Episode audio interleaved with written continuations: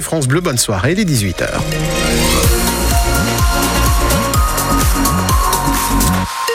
Et sur la route dans le Calvados, sur le périphérique de Caen, c'est plutôt calme hein, cette fin d'après-midi. Il y a notamment un petit ralentissement à l'est actuellement au niveau de la porte du Pays d'Auge à Mondeville en direction de Rennes. Mais franchement, rien de bien méchant. La météo, Elodie Touché. Eh bien, toujours pas de révolution. Hein. Du gris encore pour demain avec même un petit, petit peu de pluie.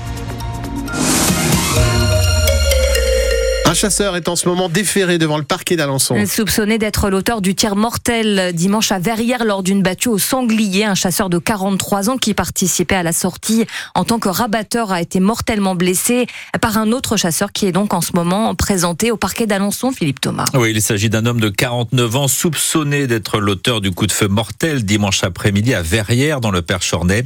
Pour l'heure, aucune information n'a filtré sur les circonstances du drame et du côté de la Fédération des chasseurs de l'Orne, on se montre très prudent. Son président, Christophe de Ballor, ne souhaite pas s'exprimer à notre micro ce soir. Pour l'instant, on ne sait rien sur les circonstances du drame, se contente-t-il de dire, en attendant de savoir s'il y a eu ou non manquement aux règles de sécurité. L'enquête a été confiée à la brigade de recherche de Mortagne au Perche. La victime originaire de Mortagne et qui vivait dans l'heure avait 43 ans. C'est en tout cas le deuxième drame qui arrive dans l'Orne en quelques semaines, fin décembre. Un agriculteur de 44 ans, lui aussi rabatteur lors d'une chasse au sanglier, avait été tué à Ferrières-la-Verrerie près de Moulins-la-Marche. Information à retrouver sur francebleu.fr.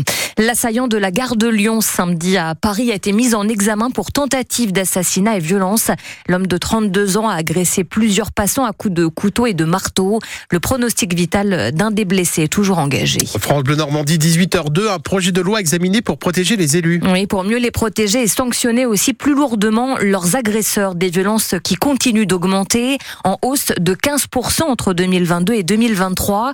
Et encore samedi dernier, c'est un élu de Seine-Maritime, un adjoint au maire de Borpère près d'Étretat, qui a été violemment agressé par un habitant à qui il demandait de déplacer sa voiture.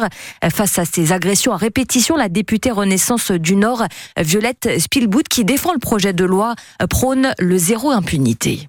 Ça augmente parce que je pense que, comme dans la société en général, il faut sanctionner très durement et très rapidement dès les premières injures, les premiers outrages. Il faut des sanctions euh, extrêmement exemplaires sur les violences physiques, mais aussi sur les injures publiques et les outrages, avec des sanctions aussi plus rapides, comme les travaux d'intérêt général, pour montrer l'exemple. Et puis aussi des sanctions sur euh, le harcèlement en ligne. Mmh. Vous savez, euh, tout ce qui se développe sur les réseaux sociaux de façon anonyme ou par des groupes d'habitants qui seraient simplement opposés à un projet. Et eh bien là, on dit stop avec euh, tout un arsenal de mesures plus sévères, notamment aussi sur les révélations euh, du lieu de domicile ou sur les révélations sur la vie privée et familiale qui doit être protégée euh, pour les élus. Le message, c'est pas de fatalisme, pas de banalisation de la violence et pas d'impunité. Et le texte présenté à l'Assemblée nationale cet après-midi prévoit jusqu'à 7 ans de prison et 100 000 euros d'amende en cas de violence contre un élu. C'est finalement demain que Gabriel Attal devrait faire connaître les noms des nouveaux membres de son gouvernement. Une quinzaine de ministres délégués et secrétaires d'État sont appelés à rejoindre les 14 ministres en fonction depuis déjà un mois. À Vire, les habitants, eux, devraient retrouver jeudi l'ex-première ministre redevenu député de la circonscription, Elisabeth Borne, qui fera ce jour-là son retour dans le Calvados.